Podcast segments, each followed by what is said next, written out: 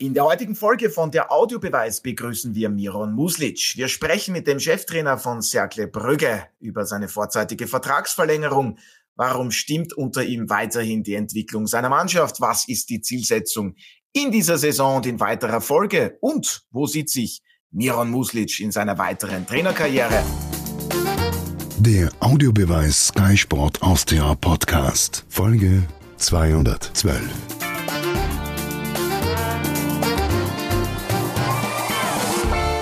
Herzlich willkommen bei einer neuen Folge von der Audiobeweis, dem Podcast auf Sky Sport Austria. Wir freuen uns heute, den Cheftrainer von Cercle Brügge aus der belgischen Jupiler Pro League begrüßen zu dürfen. Herzlich willkommen, Miro Muslic. Guten Morgen, schön euch alle zu sehen und auch schön euch alle zu hören. Vielen Dank. Ja, und mit dabei auch heute wieder Alfred Tater und Martin Konrad. Schön euch zu hören und auch zu sehen. Nur für unsere Zuseherinnen und Zuseher. Wir haben hier ein Programm, damit die Stimmung dann auch etwas besser ist, damit wir uns auch alle sehen. Also, Servus Alfred, Servus Martin. Grüß dich. Servus. Ich freue mich immer, dich zu sehen, Otto, und ganz besonders heute auch den Miro. Ja, da schließen wir uns an, Alfred und ich, und wir fangen auch gleich mit einer aktuellen Meldung an. Es hat sich in den vergangenen Tagen beziehungsweise Wochen bereits angekündigt. Am vergangenen Montag, sprich gestern, gab der Verein Cercle Brügge offiziell bekannt, Miro Muslic hat seinen im, kom im kommenden Sommer auslaufenden Vertrag um ein weiteres Jahr bis 2025 verlängert. Gratulation dafür. An Ihnen waren ja auch Vereine aus Italien und Deutschland interessiert. Ähm, was hat am Ende für Sie den Ausschlag gegeben, um beim aktuellen Sechsten der belgischen Liga zu verlängern? Auf der einen Seite ist es eine, eine Entscheidung äh, des Herzens auf, auf, auf der einen Seite, weil äh, mir Cercle vor zweieinhalb Jahren nach einer sehr, sehr schwierigen Phase äh, die Chance gegeben hat, äh, nochmal noch mal durchzustarten. Und auf der anderen Seite macht es macht es für mich durchaus sportlich Sinn. Äh, ich habe es die letzten zweieinhalb Jahre jeden Schritt äh, in meiner Trainerkarriere richtig äh, überlegt und auch richtig gesetzt. ich glaube, dass wir bei Cercle die Möglichkeit haben, und wir haben das, das, die jüngste Mannschaft Belgiens und wir reden immer davon, dass wir diese Mannschaft entwickeln, dass wir diese Mannschaft äh, die nächsten Schritte setzen mit dieser Mannschaft, aber genau diese, dieser nächste Schritt oder diese Entwicklungsphase ist auch sehr, sehr wichtig für mich. Ich bin immer noch ein junger Trainer. Es gibt immer noch tausend Dinge, die ich äh, besser machen kann, die ich besser machen muss. Es gibt auch sehr, sehr viele Fehler, die ich noch machen muss. Und, und Selke gibt mir einfach äh, die Gelegenheit für, für beides. Die Gelegenheit, mich gemeinsam mit diesem ganzen Projekt mich weiterzuentwickeln, aber auch genau in dieser Entwicklungsphase auch ja, zu lernen und auch, und auch Fehler zu machen, Fehler zu scheitern. Äh, für mich war das, war das einfach der, der logische Weg, trotz äh, Interessen äh, von anderen Vereinen, von anderen Ligen. Dieses Interesse gab, gab es bereits im Sommer. Aber für mich war doch, war noch klar, dass das, dass das für mich noch ganz, ganz wichtig und entscheidend wird, äh, hier fortzusetzen äh, und die nächsten Schritte die werden dann automatisch kommen, wenn wir, wenn wir weiterhin gemeinsam so performen, wie wir es jetzt eigentlich die letzten, ja, ich bin jetzt 18 Monate Cheftrainer, ähm, auch gemacht haben. Ja, 23,7 Jahre beträgt der Altersdurchschnitt Ihrer Mannschaft. Sie sind gerade einmal 41 Jahre jung, kann man sagen. Ähm, in Österreich waren Sie Cheftrainer beim FAC, davor in verschiedenen Funktionen bei der SV Ried tätig, danach dann auch Cheftrainer in der Bundesliga bei der SV Ried. Leider nur drei Monate äh, respektive betrachtet. Sie sind bereits seit Anfang Oktober 2021 bei Brügge zunächst als Assistent tätig von Yves van der Hege. Ich hoffe, ich habe das jetzt richtig mhm. ausgesprochen. Richtig. Ähm, dann, vielen Dank. Danach übernahm Dominik Thalhammer, kennen wir ja alle aus Österreich, auch Alfred Tater natürlich sehr gut. Und seit Mitte des vergangenen Jahres sind sie Cheftrainer als Nachfolger von Dominik Thalhammer. Die Entwicklung unter ihnen ist weiterhin bemerkenswert. Jetzt verraten Sie uns doch, wie kam es zu diesem Engagement bei Cercle Brügge? Berater Frankie Schiemer, der war ja auch daran beteiligt. Frankie war der Agent und äh, hat mich, äh, glaube September vor zweieinhalb Jahren mal kontaktiert, dass äh, ein gewisser Carlos Savinia, Sportdirektor von Sekle, äh, Frankie kontaktiert hat äh, mit der Bitte um Informationen, weil sie, weil sie gerne bei Sekle äh, diese aktive, diese intensive, proaktive, aggressive, offensive Spielweise implementieren möchten äh, und er auf der Suche nach Trainern war, die sich in dieser Spielidee wohlfühlen und vor allem diese Spielidee auch dann ähm, implementieren und in der Mannschaft dann ja umsetzen äh, können.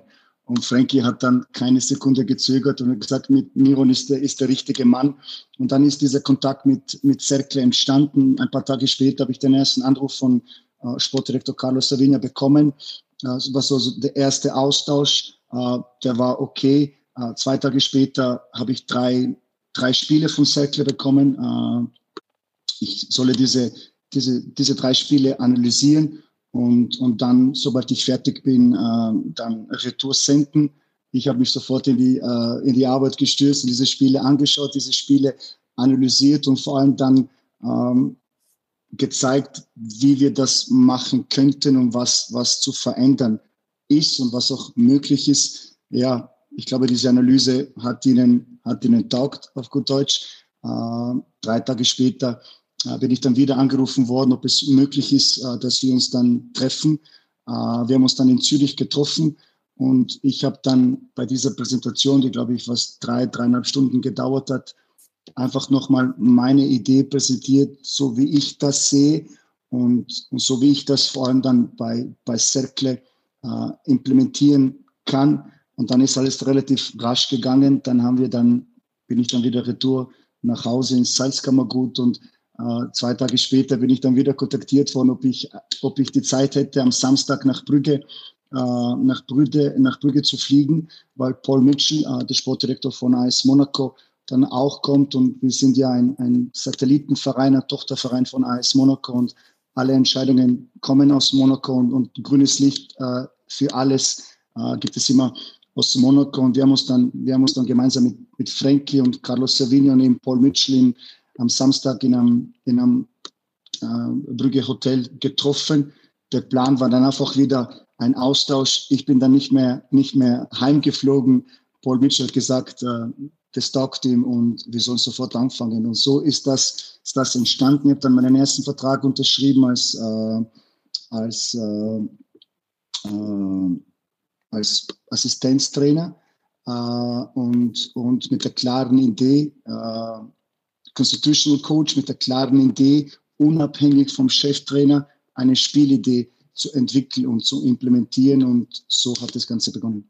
Ich würde sagen, das ist Ihnen bislang hervorragend gelungen. Und kurz zur Erklärung, Frankie Schiemer kennen Sie natürlich bestens aus der gemeinsamen Zeit äh, bei der SV Ritt. Da war damals als Sportdirektor, hat er sich, glaube ich, als Trainer in der Akademie dann sozusagen genau. ja, platziert, ist jetzt vielleicht der falsche Ausdruck, aber da haben Sie dann in der Akademie als Trainer begonnen. Alfred, du verfolgst natürlich die europäischen Ligen, auch jene aus Belgien sind ja auch einige Vereine, insgesamt vier in der Conference beziehungsweise Europa League unterwegs. Die belgische Liga hat sich toll ja, verbessert. Inwiefern verfolgst du mit hohem Interesse die Tätigkeit von Miron Muslic bei Cercle Brügge? Er hatte das Team vergangene Saison im September auf dem 17. Rang übernommen und noch ins Europa-Playoff geführt.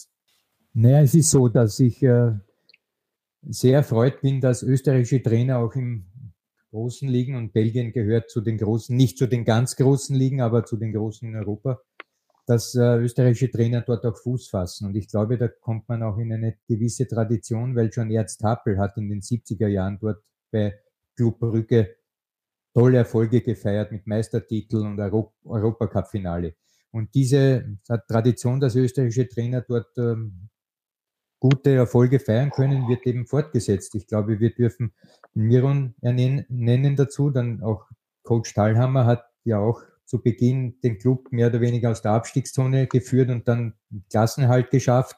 Und auch Berscode setzt auf Dienste eines österreichischen Trainers Andy Wieland und sein Co-Trainer äh, Thomas Darasch. Das heißt, wir haben durchaus äh, jetzt mittlerweile auch sehr erfolgversprechende Trainer in einer ganz guten Liga präsent und das freut mich sehr.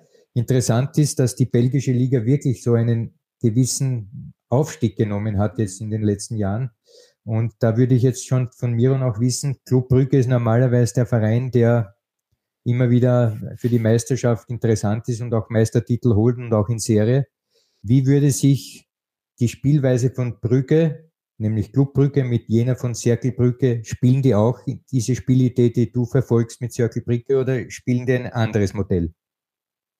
Nein, ganz, ganz ein anderes Modell, äh, basiert auf, auf Ballbesitz, auf, auf Dominanz. Club Brügge, das ist ja mit die erfolgreichste Mannschaft äh, in der, in der Geschichte, äh, äh, in der Geschichte Belgiens, neben Anderlecht und, und Standard. Und die natürlich auch äh, letztes Jahr für Furore gesorgt haben in der Champions League. Ich glaube, sie sind im Achtel, Achtelfinale ausgeschieden gegen Benfica. Ich war bei jedem Champions League äh, Heimspiel da dabei, gegen Porto, gegen, gegen Atletico. Also das waren schon Highlights und, und, und sie glauben, sie haben, glaube ich, äh, Belgien hervorragend international äh, vertreten. Äh, generell ist die Jupiler Pro League in, einem, in einem klaren Aufwärtstrend. Äh, letztes Jahr alle fünf Mannschaften äh, international überwintert. Äh, dieses Jahr sind wieder fünf Mannschaften international dabei. Letztes Jahr Champions League Achtelfinale, äh, Clubbrücke, Viertelfinale Conference League, Anderlecht gegen Alkmaar, Viertelfinale Europa League, Union Saint-Gilloise äh, gegen Bayer Leverkusen, Gent war im Achtelfinale gegen West Ham United. Also das zeigt schon, dass diese dass diese Liga eigentlich Jahr zu, von Jahr zu Jahr stärker wird. Wir haben auch heuer im Sommer ähm, äh, was, die, was, die, was den UEFA-Koeffizient betrifft, äh, Frankreich überholt. Also das ist schon, das ist schon eine, eine Hausnummer. Ähm, und, und da merkt man einfach schon, dass die, dass die Jupiler Pro League einfach im kleinen Aus Aufwärtstrend ist. Wir haben einen Marktwert von, von circa 940 Millionen Euro. Äh, ich glaube, der, der, der Marktwert unserer österreichischen Bundesliga ist um die 400. Also das zeigt doch schon, dass, dass die finanziellen Möglichkeiten schon, schon auch da sind. Ja, unglaublich, was sich da getan hat, Martin. Ich habe es mir rausgeschrieben in der UEFA 5 Jahreswertung. Also allein in dieser Saison, Miro Muslic hat es angesprochen, fünf Teams sind dabei. Mhm. Royal Antwerpen in der Champions League, gut, die werden jetzt dann mhm. ausscheiden, aber Racing Renk, ähm, FC Brügge, Gent, und Saint-Gilloise, die sind noch in der Europa- mhm. bzw. Conference mhm. League dabei. 9,4 Punkte pro Spiel. Ähm, mhm. top kein Land, kein Land hat, hat mehr, mehr wollte ich gerade sagen. Gemeinsam mit der Türkei und ja. ähm, besser als Deutschland, England und Italien. Mhm.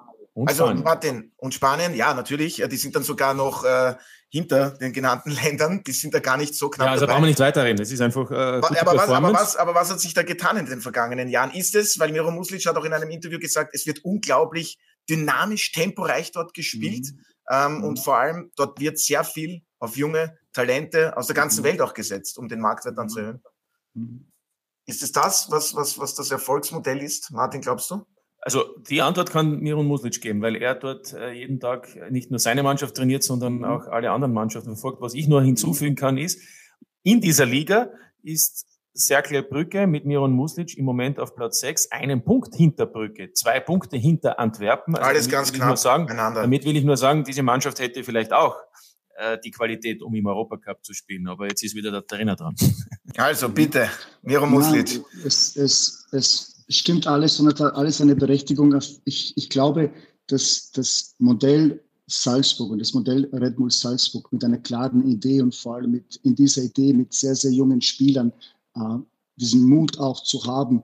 Äh, das passiert bei uns in, in Österreich bei Red Bull. Sturm Graz ist auf einem ausgezeichneten Weg mit, äh, mit Coach Ilzer und Sportdirektor Schicker. Und in der Jupiler Pro League machen es aber 10, 12 Mannschaften. Deswegen ist diese Jupiler Pro League so erfolgreich und deswegen exportieren wir auch so viele Spieler. Und wir reden da von Spielern, die für 25 bis 35 Millionen Euro von der Jupiler Pro League wechseln dann in die Liga, in die Serie A, in die deutsche Bundesliga, in die Premier League, in die Primera Division. Und das ist vielleicht für mich der größte Unterschied äh, zwischen, zwischen Belgien und Österreich, dass, sie, dass die Belgier einfach, die Vereine einfach erkannt haben, dass, dass die Ausbildung junger Talente ähm, erstens sportlich sehr, sehr, sehr, sehr viel äh, sehr, also Sinn macht und vor allem dann finanziell, wenn man dann diese Spieler äh, für, für hohe Ablösesumme äh, verkaufen fand. Und Jupiler Pro League ist mittlerweile ein Top-Zulieferer Zulieferer für die, für die wie es der Herr Tata vorher gesagt hat, für die wirklich für die Top-Top-Ligen. Und da sind wir einfach auf dem, auf dem richtigen Weg. Wir bei Säckle haben die jüngste, die jüngste Mannschaft Belgiens. Wir hatten letzte Woche einen, einen, einen Start, die Starting 11 war 22,4. Das ist mit das jüngste in ganz Europa. Und diesen Weg gehen wir aber jetzt ganz, ganz stur und ganz klar die letzten zweieinhalb, drei Jahre gemeinsam. Äh, wir haben als Cercle im Sommer, ich glaube, um die 15 Millionen Euro äh, Transfereinnahmen gehabt. Das hat es noch nie gegeben. Cercle hat noch nie irgendeinen Spieler für irgendeine nennenswerte Summe verkauft und wir haben dann 15 Millionen Euro Einnahmen gehabt. Also Alleine ja durch, äh, Entschuldigung, dass ich unterbreche, durch mhm. Ueda, Ayasi Ueda, der zu Feyenoord ging, mhm. 9 Millionen Top Torjäger verloren und trotzdem funktioniert die Mannschaft. Also das sind schon unglaubliche Zahlen. Victor Boniface zum Beispiel von mhm. Saint-Gilloise, wissen alle, mittlerweile bei Bayer Natürlich. Leverkusen, die werden um die mhm. deutsche Meisterschaft mhm. mitspielen. Ähm, Alfred, ja genau. Entschuldigung, äh, Miron Muslic, Sie wollten noch ganz kurz und, und, und die, die Fortsetzung und die Konsequenz äh, aus unserer Transferpolitik war, dass wir, dass wir Spieler für, für knapp 15 Millionen Euro verkauft haben, dass wir insgesamt sechs, sechs bis sieben Stammspieler, also Starting 11 Players und Performance Player verkauft haben und diese dann ersetzt haben mit sieben Spielern, wo keiner älter ist wie 20. Also das ist eine ganz klare Strategie. Unsere Aufgabe als Staff ist dieses ist diese Spieler äh, zu entwickeln in, in allen Phasen des Spieles, äh, physisch, äh, taktisch, technisch, mental, um sie dann vorzubereiten, damit der eine und der andere äh, dann wieder verkauft wird. Und wir haben äh, mit US äh, Ayase Ueda letztes Jahr den, den Top-Torschützen mit 22 Saisontreffern, ich glaube, für knapp 9 Millionen Euro zu Feyenoord transferiert und haben jetzt mit, mit Kevin Denki, ein 22-jähriger äh, Togolese, der bereits elf Saisontreffer hat, führender der Torschützenliste. Das ist bereits der nächste, der für acht bis zwölf, 13 Millionen, die Summen liegen schon auf dem Tisch. Also, also dieses Projekt äh, macht Sinn und dieses Projekt vor allem dann für die Vereine äh, finanziell absolut, absolut, absolut Sinn. Ja, hört sich alles unglaublich spannend an. Kevin Dinke aus Togo elfmal getroffen, gemeinsam mit Kräuter von St. Truiden, führender der Torschützenliste. Alfred, wenn du da Miran Muslic zuhörst, wie, wie spannend hört sich das für dich alles an? Diese klare, äh, vorgegebene Mentalität oder beziehungsweise auch der Weg, den dieser Verein beschreitet, mit Ausbildung, dann ja, Steigerung, Wertesteigerung der Spieler und so weiter und so fort. Ja, das hat mich, äh, während ich zugehört habe, natürlich sehr interessiert. Zurückgeworfen vor Bosman. Mhm. Aus dieser Zeit komme ich als Spieler. Und äh, vor Bosman warst du Vereins. Der übrigens ein Belgier war, nur so nebenbei. ja, nebenbei, ja. Da warst du Vereinseigentum. Das heißt, alles, was heute so passiert, ja, dass Teams die entscheidenden Schritte eigentlich in der Transferzeit setzen, und zwar ohne dass die Hände gebunden sind, das war damals überhaupt nicht der Fall. Da hast du die Spieler über längeren Zeitraum gehabt und dann hast du vielleicht zwei, drei Spieler verpflichtet Geld. Ja, damals hast du ja auch gezahlt für Ablösen. Aber prinzipiell war die Kontinuität mit eigenen Spielern über einen längeren Zeitraum gegeben und diese Transferperiode, so wie es heute der Fall ist, so wie es auch Mirum gesagt hat, ist, hat es in dieser Form nicht gegeben. Der Erfolg, den heute Teams machen, der liegt oft in der Transferperiode und mhm. nicht so sehr, glaube ich, in der Ausbildung junger Spieler. Ich mhm. habe auch den Verdacht, dass viele Clubs nur eine Nachwuchsabteilung haben aus kosmetischen Gründen oder als, äh, ja, man muss sich es halt leisten. Aber in Wirklichkeit werden dann Spieler geholt aus dem afrikanischen Kontinent, aus dem südamerikanischen Kontinent, teilweise aus dem asiatischen Kontinent. Wenn du jetzt mir äh, ein paar Spieler so ad hoc nennen könntest, von großen Teams, wo die Spieler aus dem eigenen Nachwuchs heran. Real Sociedad? Gut, ist das ein großes Team ist das für dich? Eine, eine Ausnahme. Was ich sagen will, ist im Endeffekt, glaube ich, ist die Nachwuchsarbeit bei vielen Teams eine kosmetische Sache und nicht der Quell jener Spieler, die dann den Stamm des Teams darstellen. Daher, der Miron ist jetzt da und der wird vielleicht darauf antworten können. Transferperiode ist jene Zeit, die darüber entscheidet, wie gut stellst du das Team zusammen, natürlich auf der Basis deiner Idee, Fußball zu spielen, aber nicht so sehr der Nachwuchs. Mhm. Wir haben letzte Saison, äh, letzte Saison, ich komme sehr, sehr gerne auf das, auf das zurück, äh, letzte Saison äh, waren 60 äh, Prozent des Set der Spieler Homegrown Player. Das heißt, eben diese 60 Prozent kommen eben aus, der, aus dem Cercle-Nachwuchs. Wir haben Olivier Demann äh, für 4,5 Millionen Euro äh, zu Werder Bremen transferiert, unseren Kapitän Charles van Houte für eine Million zu Union Saint-Gilloise.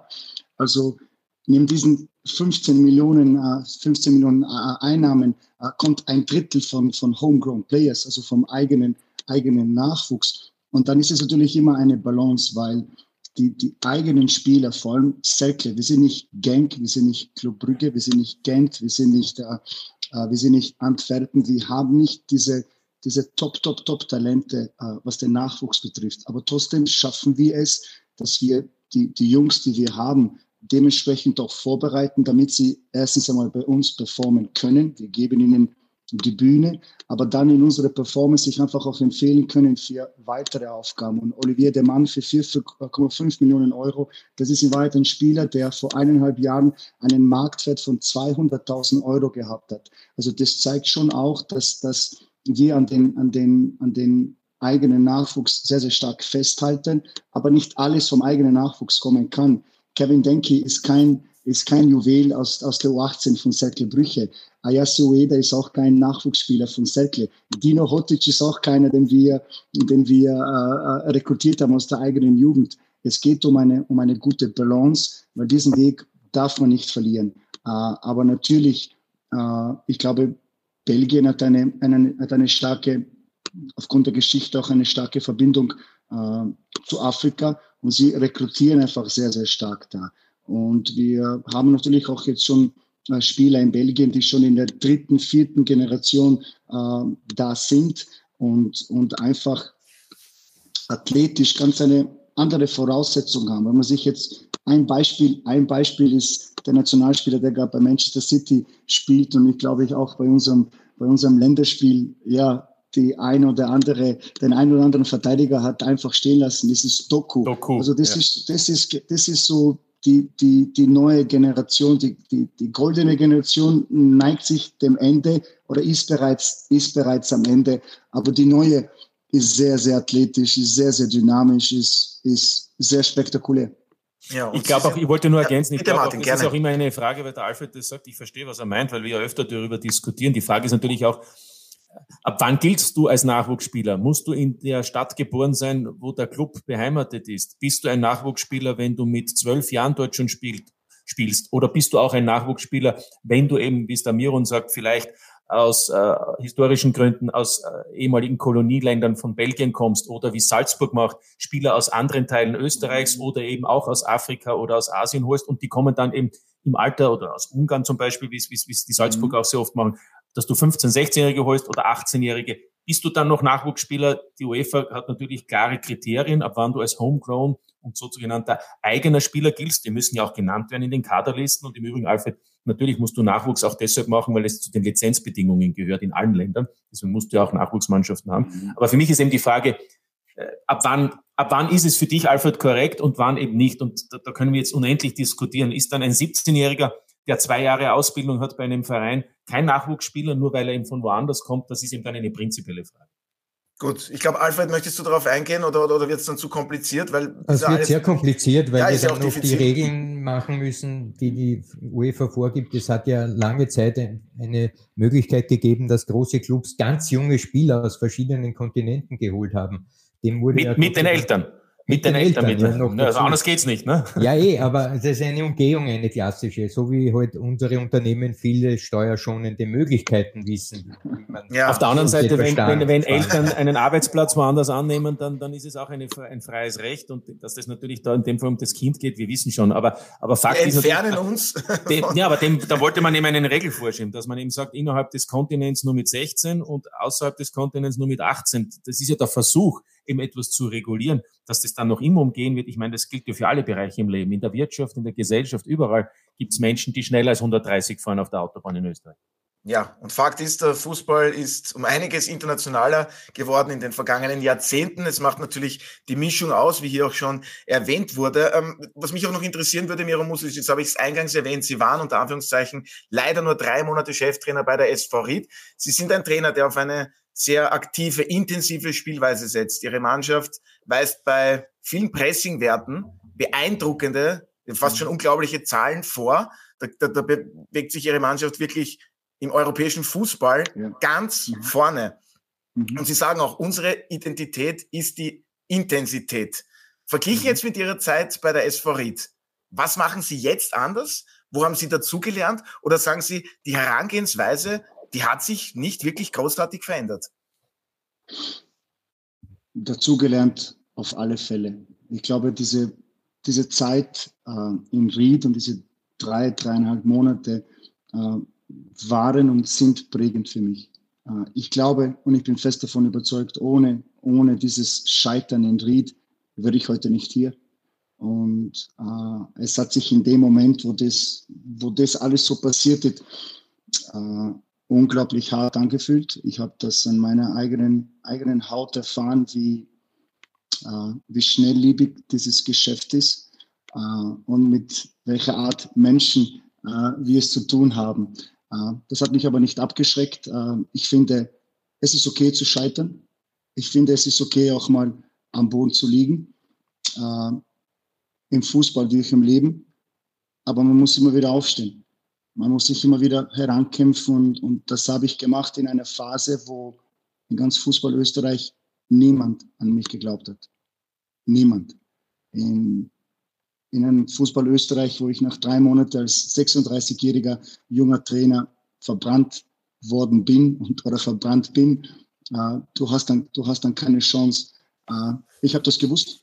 Ich habe das gewusst und ich habe ich hab auch gewusst, dass äh, ich habe an mich geglaubt, immer. Meine Herangehensweise habe ich nicht großartig verändert. Äh, ich bin nur klarer in allem, was ich mache. Ich habe äh, in dieser Zeit in Ried äh, Kompromisse machen müssen, überall, auf dem Feld, neben dem Feld. Äh, aber wie gesagt, ich, ich, ich bereue da gar nichts. Ich bin auch niemandem böse. In Ried, es ist äh, Performance-Business und es geht um Ergebnisse. Die habe ich nicht gehabt. Äh, aber ich habe mich trotz diesen, trotz dieses Misserfolges und trotz dieses Scheitern, und ich habe überhaupt kein Problem, das auch zuzugeben, äh, mich als Mensch niemals verändert.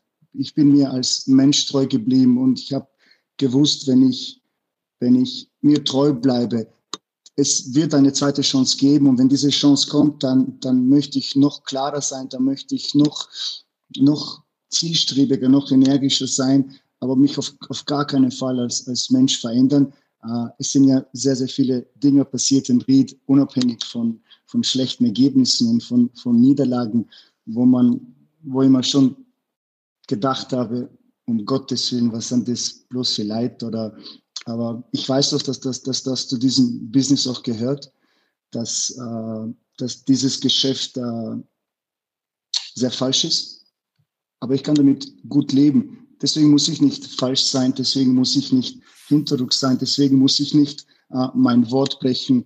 Äh, und ich habe diese zweite Chance bekommen. Ich nütze diese zweite Chance mittlerweile jeden Tag. Ich bin mir bewusst, was ich hier in Belgien habe. Ich bin mir auch bewusst, was wir hier gemeinsam erschaffen haben. Und ich bin mir auch bewusst, auf, auf welchem Weg ich bin.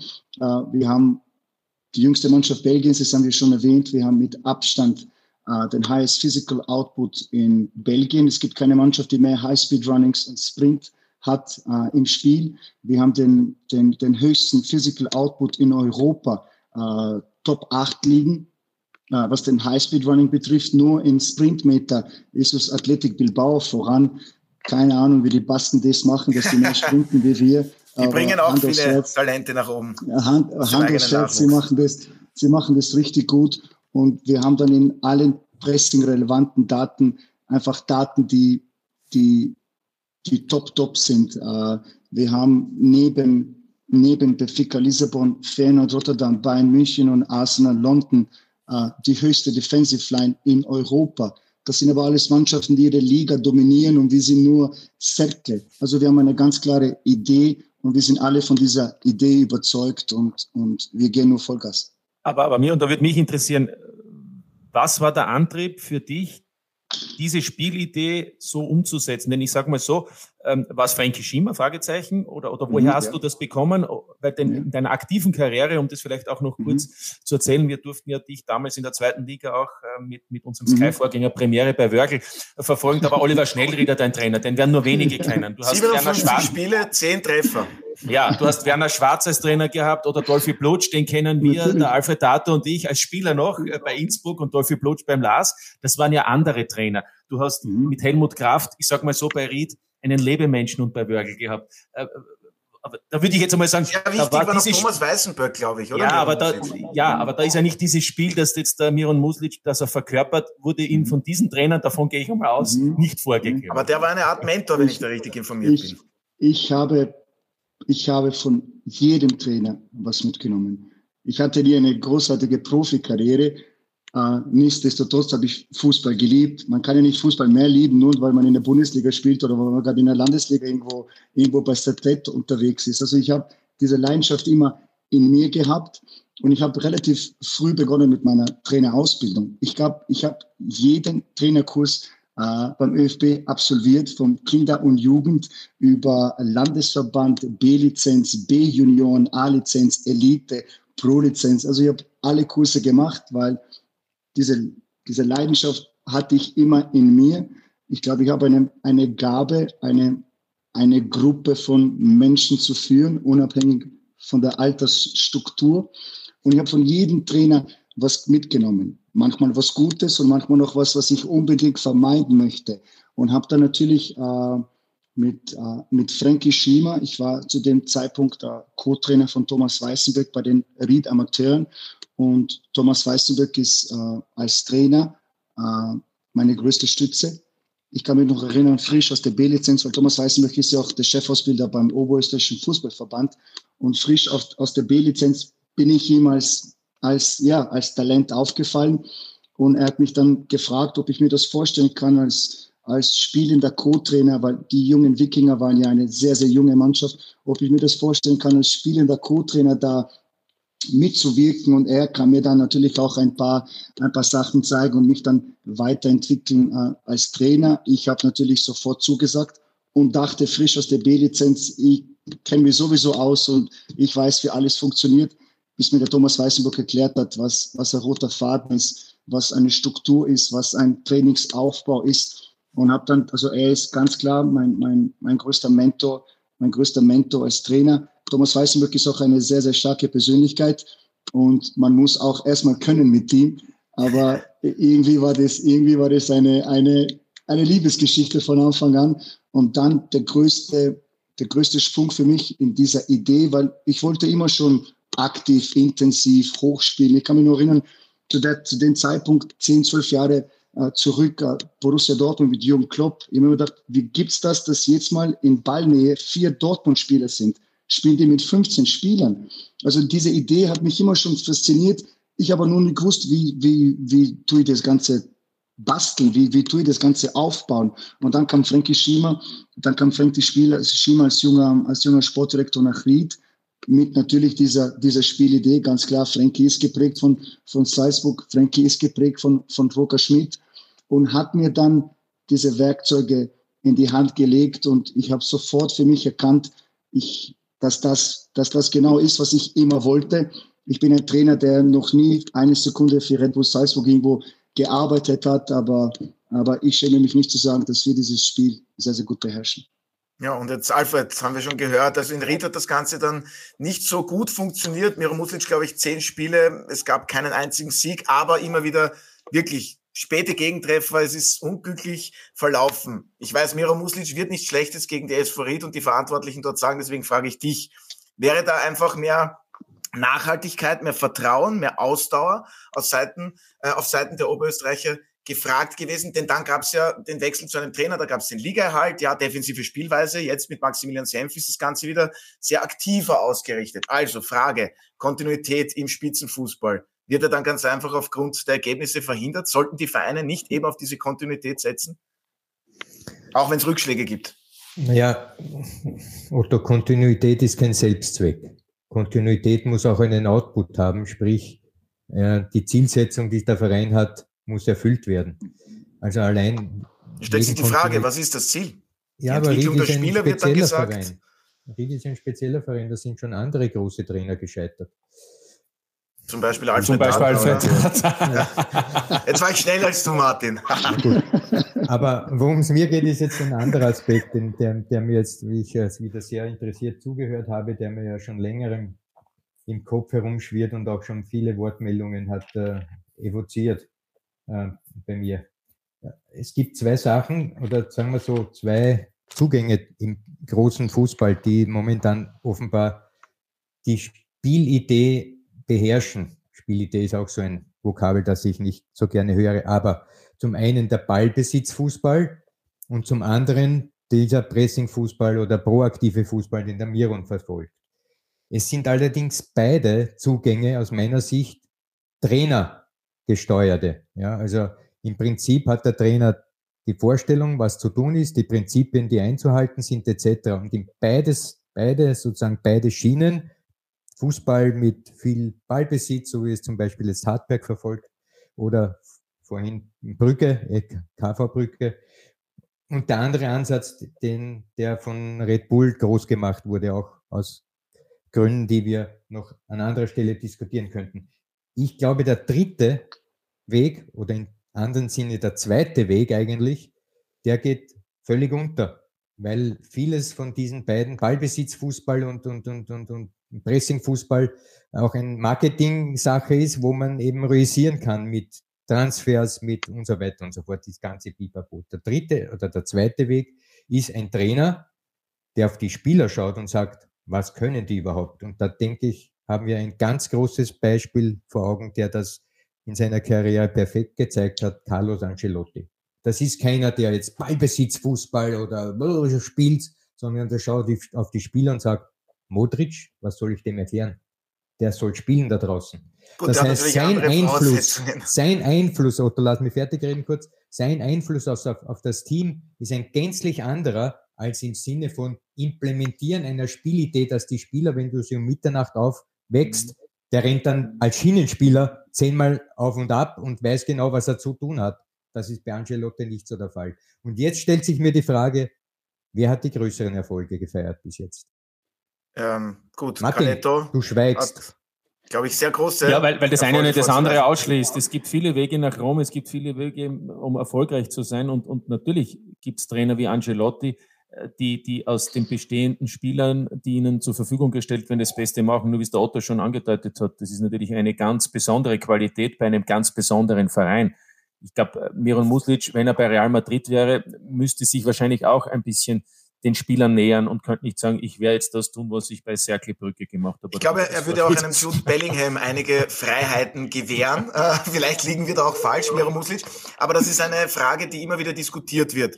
Wie flexibel muss ein Trainer in seiner Spielausrichtung, in seiner Grundidee und auch in den Grundformationen sein? Denn oft gibt es ja dann auch die modernen Trainer, wie oft gesagt wird, da gibt es eine mhm. klare Richtung und dann fehlt eventuell die Flexibilität. Wie sehen Sie das Ganze? Also genau, das ist ein, ein, ein gutes Wort, weil alles, was ich vorbereite, wird ja vom, vom gegnerischen Coach versucht, wird versucht zu umgehen. Das heißt, wir haben ein Grundgerüst, aber in diesem Grundgerüst müssen wir flexibel sein und müssen uns ständig anpassen, ohne das Grundgerüst komplett zu verändern.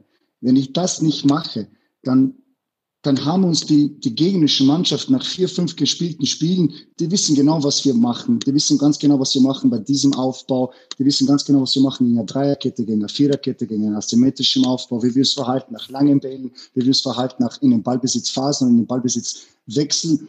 Und mich ständig zu adaptieren, mich ständig, ständig offen zu sein für diese Adaption, ist auch ein Schritt, den ich, den ich habe lernen müssen, den ich auch gemacht habe, weil was gut war gestern, muss noch lange nicht heute funktionieren, geschweige denn nächstes Wochenende. So dieses ständige Anpassen, dieses, dieses Offensein und Bereitsein was, was für, für neue Inputs äh, ist unglaublich wichtig, aber trotzdem den eigenen Weg nicht verlieren. Und das ist dann wirklich dann die Balance für uns Trainer, äh, die klare Idee zu haben und auch wirklich geradeaus und wir machen das jetzt so, aber trotzdem nicht aus den Augen verlieren, was macht eigentlich der Gegner und, und wie verhält sich der Gegner, wie passt sich der Gegner an und wo muss ich dann wieder adjustieren und wieder, und wieder ansetzen und wieder, und wieder werken. Und das ist sicherlich ein Schritt. Ich bin immer noch ein junger Trainer, ein, sicherlich ein Schritt, den ich in den letzten zweieinhalb Jahren gemacht habe. Und das ist aber sicherlich ein Schritt, wo ich, wo ich mich ständig verbessern muss. Und deswegen nochmal war diese Vertragsverlängerung bei Cercle aus, aus meiner Sicht und aus, aus der Sicht auch von, von meiner Agentur hundertprozentig der richtige Schritt, weil, weil mir einfach dieses Projekt einfach die Möglichkeiten gibt, mich kontinuierlich und stetig weiterzuentwickeln. Und ich habe nichts anderes vor. Ja, der Fußball hat sich in den vergangenen Jahren, ich habe es ja auch schon erwähnt, ähm, sehr verändert, auch was die Begrifflichkeiten betrifft, invers, asymmetrisch, abkippen und so weiter und so fort, Box to Box. Alfred, ich werde dich da jetzt gar nicht erst darauf ansprechen. Aber Miro Muslic, ich meine das jetzt im Allgemeinen, nicht speziell Sie. Mhm. Was können Sie mit dem Begriff Laptop-Trainer anfangen? Wird Ihnen dieser Begriff in den vergangenen mhm. Monaten vielleicht zu inflationär verwendet? Und werden mhm. da viele neue junge Cheftrainer über einen Kamm geschert? Muss das nicht differenzierter mhm. betrachtet werden? Also ich persönlich kann mit Laptop-Trainer überhaupt nichts anfangen. Ich bin sehr klar in meiner, in meiner Art und Weise. Ich bin aber auch sehr klar in meiner Kommunikation. Wir haben die jüngste Mannschaft in der Liga. Da geht, ich stelle mich nicht vor der Mannschaft und rede von abkippender Sechs, von breiter Acht, von asymmetrischen Spielaufbau, von, von Overload to Isolate. Ich habe eine klare Rhetorik und diese, und, und diese Rhetorik ist Simplicity and Clarity, Einfachheit und, und Klarheit. Deswegen funktioniert es dann auch. Weil ich weiß, was ich an der Magnettafel verschiebe und was ich mit, mit meiner Staff bespreche. Und wir sind ja alles Trainer. Und für uns klingt es einfach und all diese Fach, Fachbegriffe haben auch ihren Sinn. Aber ich habe dann Spieler draußen aus zwölf verschiedenen Ländern. Ich stehe am Fußballplatz und spreche vier Sprachen. Ich muss es dann einfach machen. Deswegen, deswegen äh, bin ich, was das betrifft, vielleicht oldschool, obwohl ich ein junger Trainer bin. Äh, ich bin sehr behutsam mit meinem Wording. Ich bin sehr behutsam, was ich sage, weil am Ende des Tages geht es nicht darum, ob ich es verstehe oder mein, meine drei Assistenztrainer. Der Spieler muss wissen in der Phase, was hat er zu tun. Und deswegen kommt Simplicity und Clarity. Das ist für mich das Wichtigste. Ich glaube, die junge, die junge Trainergeneration, und ich gehöre ja auch zu dieser Trainergeneration, ist zu sehr, zu sehr beschäftigt und vielleicht sogar bei allem Respekt auch verklemmt mit all diesen, mit all diesen Wordings, mit all diesen Phasen, mit all diesen super coolen Begriffen, die am Ende des Tages den Spieler interessiert das nicht. Der Spieler will am Samstag ein Spiel gewinnen. Kevin Denke will am Samstag ein Tor machen, damit er zwölf Tore hat, damit er 13 Tore hat, damit er für 15 Millionen Euro wechseln kann. Und das ist, und das ist die Kunst äh, diese Klarheit und diese, diese, einfach diese Simplicity zu vermitteln. Ich glaube, das war jetzt auch äh, einfach und klar, oder? Das Statement, würde ich sagen, oder? Alfred. Na, das gefällt mir sehr. Ich habe auch keine. Und das soll was heißen, Miro Muslic, sage ich offen und ehrlich. Wenn Alfred nein, nein, da. Moment, Entschuldige, ich habe keinen Vorwurf gemacht und ich bin auch nein, nicht der Über Übergott oder der Überexperte in dem Ganzen. Ich schaue ja auch auf den Fußball auch aus Leidenschaft nicht nur als Trainer oder als Experte. Mhm. Und da sehe ich viele Entwicklungen, die mir eben nicht so gefallen, mhm. aber manche, die eben auch in Berechtigung haben. Stichwort der Computer, weil du Computertrainer, äh, Laptop-Trainer ernannt hast. Der Computer hat ja wesentlich etwas verändert im Fußball, nämlich in Form von eben diesen ganzen Analyse-Tools, die dann plötzlich damit möglich waren. Ähm, früher hättest du müssen schneiden eine, eine VHS-Aufnahme na, wie wäre das gegangen? Du brauchst fünf Tage, damit du ein Spiel vorbereitest. Heute hast du Analysten und das geht ruckzuck. Das bedeutet also, der Staff, den noch Miron auch noch zur Verfügung hat, ist ja auch Teil dieses ganzen Produkts und, und des Erfolgs, den er feiert mit seinem Team. Und das hat alles eine Berechtigung. Das, wir sind jetzt im Hier und Jetzt und so ist die Zeit. Trotzdem muss man auch hin und wieder kritische Gedanken äußern dürfen und die, die tue ich halt manchmal an gewissen Stellen. Ist doch absolut in Ordnung so. Pardon. Und so wollen wir das ja auch weiterhin haben von dir, Alfred. Ist ja gar keine Frage. Und wenn wir schon über den Staff, über das Trainerteam sprechen, Miron, Sie haben ja praktisch nicht Ihr eigenes Team nach Brügge mitgebracht. Äh, Ihre aktuellen Co-Trainer sind ein Belgier, Jimmy de Wolf, und Radi Jaidi aus Tunesien. Ich glaube dazu auch noch äh, ein Brasilianer, Bruno Andrade. Ist das so korrekt? Mhm. Mhm. Um, ähm, also wir haben, wir haben eine, eine internationale Staff. Ich habe mit Jimmy de Wolf einen belgischen Co-Trainer, mit Radi Jaidi, einen tunesischen äh, ehemaligen Premier League-Spieler und Rekordnationalspieler von Tunesien. Wir haben mit Bruno Andrade einen dritten Assistenztrainer, der Brasilianer ist und auch diese, diese Südamerika Uh, Connection auch abdeckt. Wir haben mit Eddie, mit Stefan Tönen einen, einen uh, Head of Goalkeeping, ein Tormann-Trainer aus Holland. Wir haben mit Eddie Latimo, der Head of Performance, unser Athletiktrainer aus England. Sein ehemaliger Verein ist Tottenham Hotspur. Seine zwei ehemaligen Cheftrainer sind Mourinho und Pochettino. Dazu hat er zwei, zwei Assistenten. Wir haben Head of Analysis uh, Stuart McCaulf. Sein ehemaliger Verein ist, ist Tottenham Hotspurs. Das sind die zwei Leute von, von Paul Mitchell, die er, die er mitgenommen hat. Uh, also auch das ist ein riesengroßer Unterschied zu, zu unserer heimischen Liga. Es ist die Manpower. Und wir haben wir haben Manpower. Und Manpower ist unglaublich wichtig, weil ich als Trainer, ich kann nicht alles abdecken. Ich muss nicht alles abdecken. Ich will nicht alles abdecken. Es ist unmöglich. Aber wie, wie sieht da genau die Aufgabenverteilung aus? Wie können mhm. wir uns das vorstellen? Wie, wie haben Sie alle so schnell mhm. zusammengefunden? Das ist ja auch nicht mhm. selbstverständlich. Ja, aber auch, auch das, auch das ist, ist vielleicht der, der Major Part vom, vom Trainer. Das Training alleine dauert eineinhalb Stunden. Das ist das Einfachste, was es gibt. Und es ist vorbei, äh, eine, eine Staff zu führen. Äh, Squad Management, Management, Staff Management ist unglaublich wichtig und wir haben eine klare Rollenverteilung und eine, eine klare ähm, Verantwortung und jeder Trainer hat eine, seine Responsibility. Der Jimmy DeWolf ist zum Beispiel zuständig für die Set Pieces, offensively und defensively. Der Radi Jaidi ist zuständig für unsere Defensivstruktur, nach vorne verteidigen, durchsichern. Äh, Bruno Andrade ist zuständig für den Offensivbereich. Uh, Stefan ist natürlich zuständig für die Tortrainer. Der, der Athletiktrainer ist zuständig für den Highest Physical Output. Also es hat ganz klar jeder seine Aufgabe und in dieser Aufgabe uh, haben sie auch freie Hand.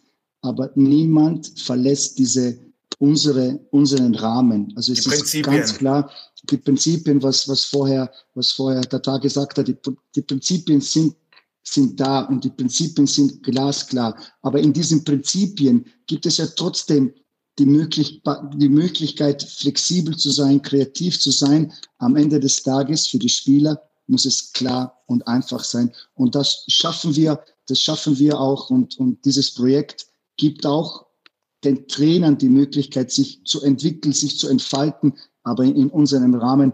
Und ich glaube, der, der Erfolg, äh, der Erfolg hinter Cercle ist auch, ist auch äh, dieses Teamwork in unserer Staff. Ah, ich wollte nur sagen, ähm, ich glaube, weil du gesagt hast, in, in, Österreich ist es natürlich anders. Auch da muss man natürlich unterscheiden. Ich nehme mal an, in Belgien wird es nicht bei jedem Club äh, so intensiven Staff-Bereich mhm. geben. Ähm, mhm. Ist in Österreich. Ne? Du hast natürlich bei, mhm. bei Wartens einen anderen Staff als bei Salzburg Sturm und oder auch bei der Wiener Austria.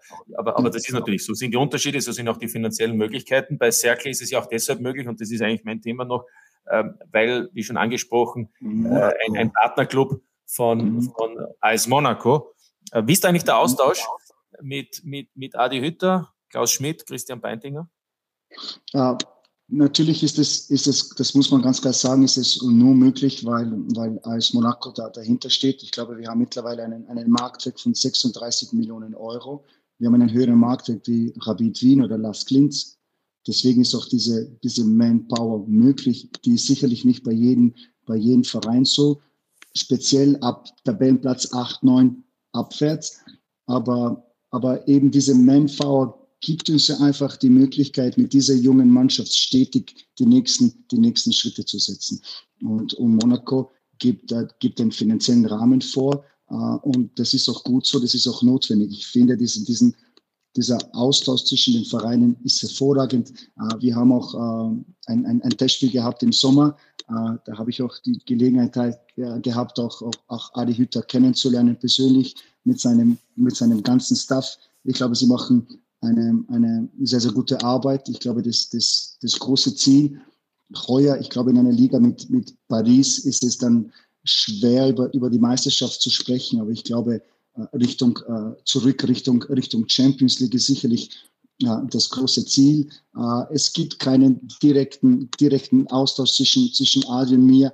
Adi hat genug zu tun, Monaco wieder in die Champions League zu führen und ich habe auch genug zu tun, äh, an dieser Ent Entwicklung weiterzuarbeiten. Aber wir werden uns äh, im Jänner wiedersehen. Auf das freue ich mich schon, weil wir unsere, unser achttägiges Trainingslager in Monaco haben und dann gibt es die nächste Gelegenheit, dass wir dann miteinander reden und dass wir dann gemeinsam auch ein, ein Kaffee trinken. Ja, und ihr habt ja auch Leihspieler aus Monaco. Insofern ähm, muss es wahrscheinlich dann mhm. auch noch andere ein Gespräch geben, ob diese Spieler dann vielleicht für Monaco gut genug sind in der nächsten äh, Saison.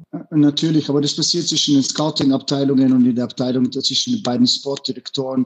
Adi und ich äh, werden uns wahrscheinlich dann äh, persönlich dann im, im Jänner austauschen. Und mittlerweile, äh, also in der Zwischenzeit haben wir, haben wir drei Leihspieler von AS Monaco. Wie gesagt, da ist auch kein, keiner älter, älter wie 20 und es gibt einen, der, der jedes Spiel spielt. Also schon mit, mit Potenzial für Eisen. Schöne Grüße an das Trainerteam der AS Monaco, aktuell Tabellendritter in der Ligue 1, Tabellenführer Paris Saint-Germain und zweiter Nizza, die spielen auch eine überragende Saison. Miron, in Belgien wird im Vergleich zu Österreich praktisch faktisch durchgespielt. Wie intensiv werden denn die nächsten Wochen? Erklären Sie uns vielleicht auch kurz den Rhythmus. Ich glaube, am 27. Dezember gibt es dann noch das letzte Spiel des Jahres. Weiter geht es dann am 20. Jänner. Also mhm. das wird unglaublich intensiv. Es ist intensiv und ich finde es auch als, als Trainer, jetzt wirklich als Trainer, das ist meine persönliche Meinung auch äh, nicht okay. Äh, wir haben das letzte Spiel am 27.12., das um 9 Uhr auswärts gegen Anderlecht. Da, da hat es wahrscheinlich minus, minus 10 Grad und wir spielen zwischen Weihnachten und Silvester, haben dann nur eine sechstägige Pause und dann geht es schon wieder weiter. Also ich glaube, den Spielern wird viel zu viel zugemutet. Und wir reden ja immer, dieses Spiel wird immer schneller, dynamischer, aktiver. Das hat ja eine hohe, hohe Belastung für die Spieler, physisch und auch mental. Äh, und irgendwann einmal erreicht man den Level auf, auf eine Fatigue und dann kommen, und dann kommen die Verletzungen. Aber das ist der Liga, glaube ich, ziemlich wurscht, weil äh, die Leute wollen trotzdem Fußball schauen zwischen Weihnachten und Silvester. Deswegen spielen wir. Äh, und ja, da kann man sowieso nichts machen.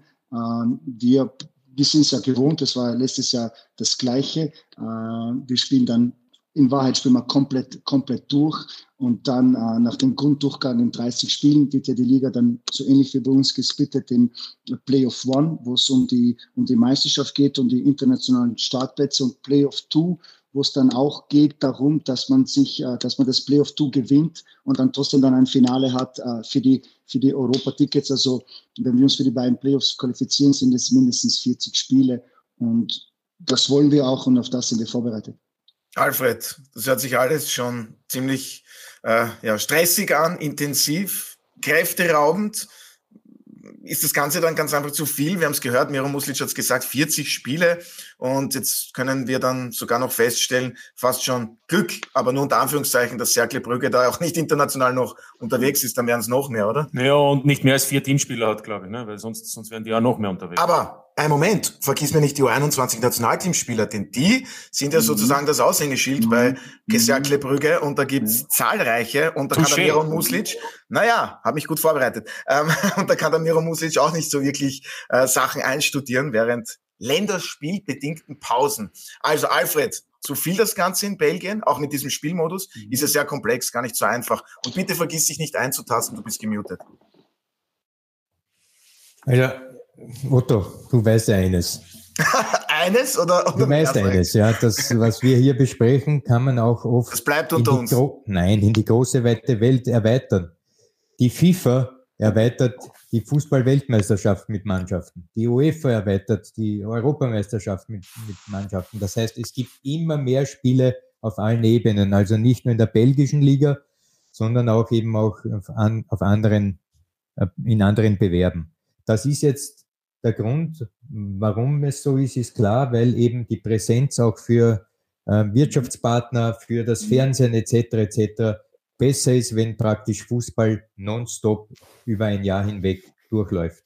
Daher dürfen wir das nicht äh, schlecht reden, wir leben auch davon.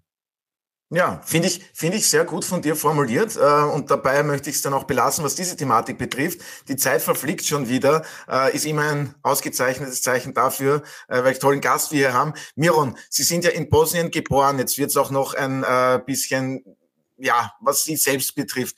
Ähm, Sie kamen damals aufgrund des damaligen Krieges nach Österreich. Sie haben zunächst bei Wacker Innsbruck im Jugendbereich gespielt. Für Wörgl äh, in der zweiten Liga 57 Spiele, 10 Treffer, habe ich schon gesagt. Dann für die SV Ried viermal in der Bundesliga. Sie sind dreifacher Familienvater. Ihre Familie ist nicht bei Ihnen in Brügge. Sie haben sich wahrlich alles hart erarbeitet. Inwiefern steckt diese, ich möchte schon fast sagen, Kämpfernatur, dieser unbedingte Wille in Ihnen drinnen, auch aufgrund Ihrer Vergangenheit? Und damit eine Aussage von Ihnen, man kann hinfallen, muss aber wieder aufstehen können. Ist das so Ihr Leitsatz? Vielleicht. Ich glaube, meine, meine Kindheit war, war prägend. Ich glaube, wenn man als, als Neunjähriger äh, über Nacht zum Flüchtling wird und als Neunjähriger über Nacht alles verlassen muss, was man kennt äh, und was man liebt, äh, und dann in ein, in ein neues Land zu kommen, wo, wo man die Sprache nicht beherrscht, wo man eine andere Kultur, eine andere Sprache, eine andere Umgebung, dann hat es, glaube ich, schon einen, einen starken Impact auf einen, auf einen Neunjährigen. Ähm, diese Phase war, war prägend, war intensiv, äh, war mühsam.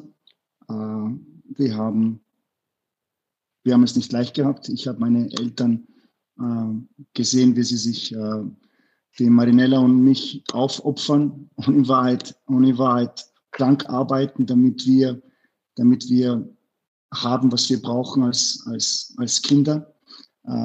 Ich bin aber dankbar für diese, für diese Zeit, weil diese Zeit einfach für mich sehr, sehr wichtig ist. Ich bin aufgewachsen in Innsbruck. Ich habe das ja mehrmals erwähnt. In der, äh, ich kam als Flüchtlinge und die erste Wohnung war in der Kirchentalgasse und es war eine Kakerlakenwohnung. Und das meine ich auch so, wie ich das sage. Äh, und das hinterlässt schon Spuren. Äh, deswegen bin ich, bin ich nicht so beeindruckt von dem ganzen Zirkus, äh, von dem ganzen Fußballzirkus. Ich weiß, wie schnelllebig das ist. Ich weiß, dass der Hype nach oben und nach unten geht. Und ich weiß, dass es nicht echt ist. Echt ist meine Familie, echt ist meine Liebe zu ihnen, echt ist, ist diese, echt sind Freundschaften und das, und das versuche ich, das versuche ich mir beizuhalten und für das, für das ist es auch, ist es auch, es ist auch wert, für das äh, zu kämpfen. Äh, ich bin ein Familienvater mit, mit drei, drei gesunden Kindern und einer Frau zu Hause. Wir sind tausend Kilometer voneinander entfernt. Es ist ein großer Preis, den wir alle zahlen müssen.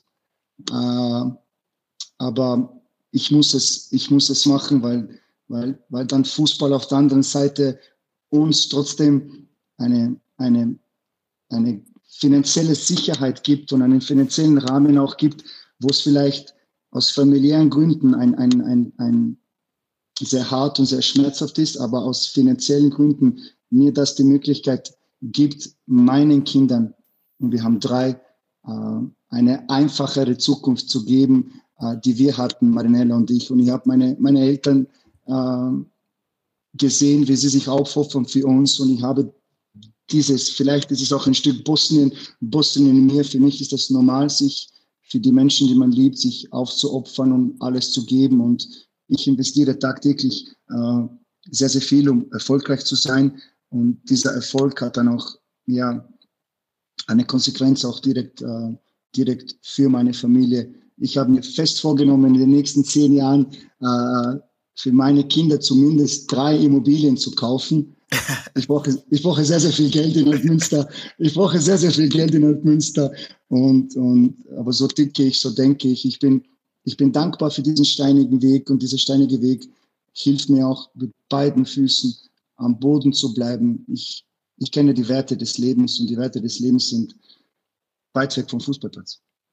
Sehr offene und ehrliche Worte, großen Respekt, vielen Dank dafür. Ja, Habt jetzt auch Gänsehaut gehabt. Ich weiß nicht, wie es euch geht, Martin und Alfred. Ähm, und natürlich auch großen Respekt dafür, was sie bislang in ihrer Karriere, sowohl als Spieler, aber auch vor allem jetzt als Trainer geschafft haben. Alfred, wenn wir in fünf Jahren hier wieder zusammensitzen, genau mit dieser Runde, Miron Muslic ist zu Gast, wo ist er dann Trainer?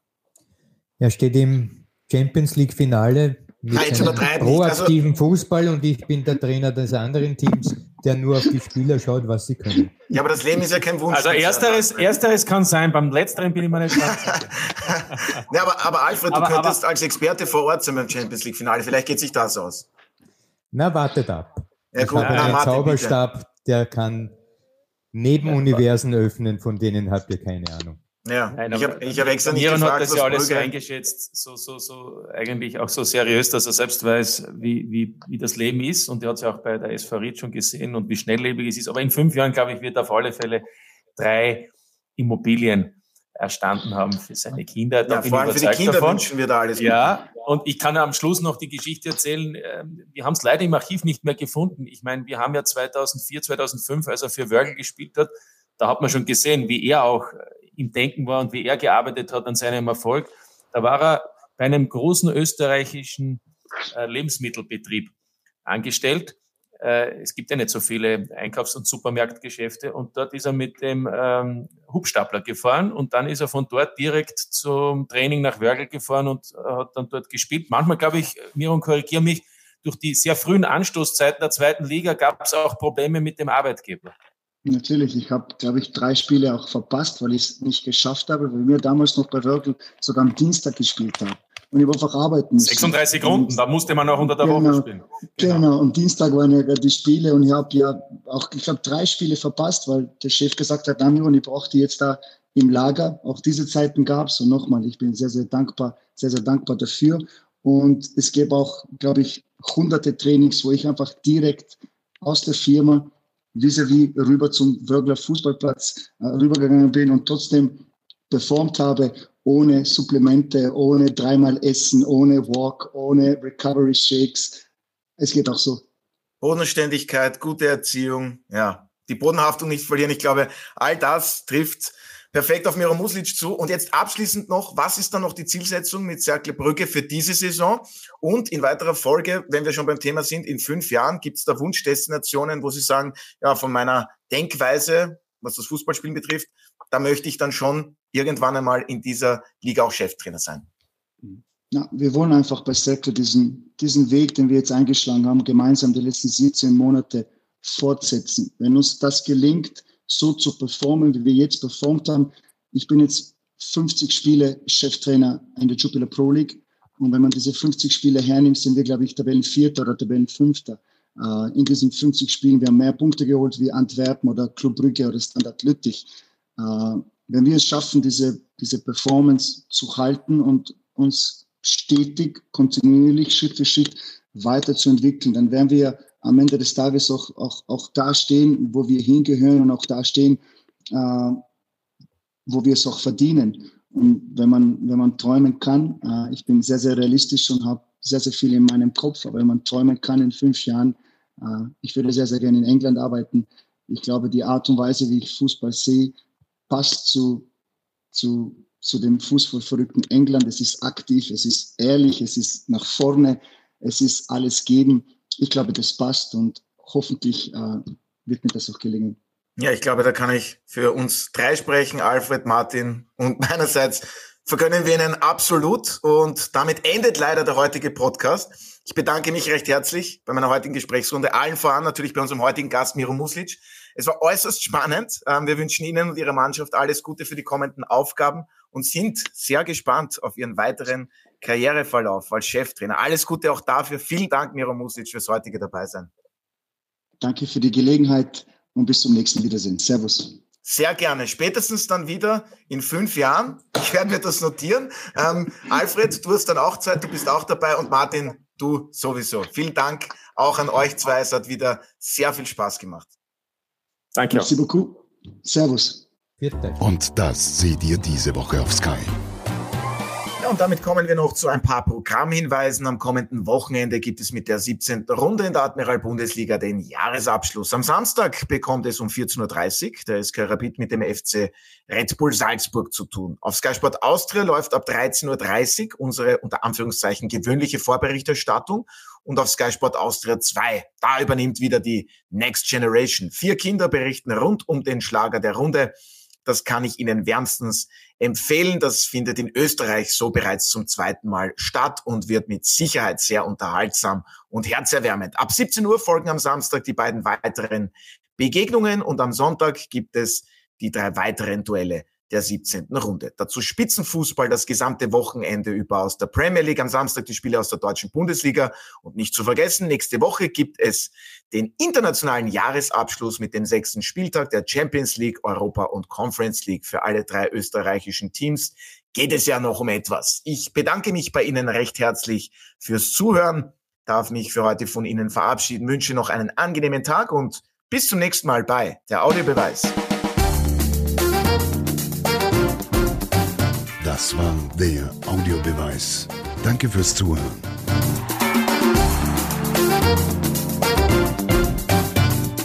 Hört auch das nächste Mal wieder.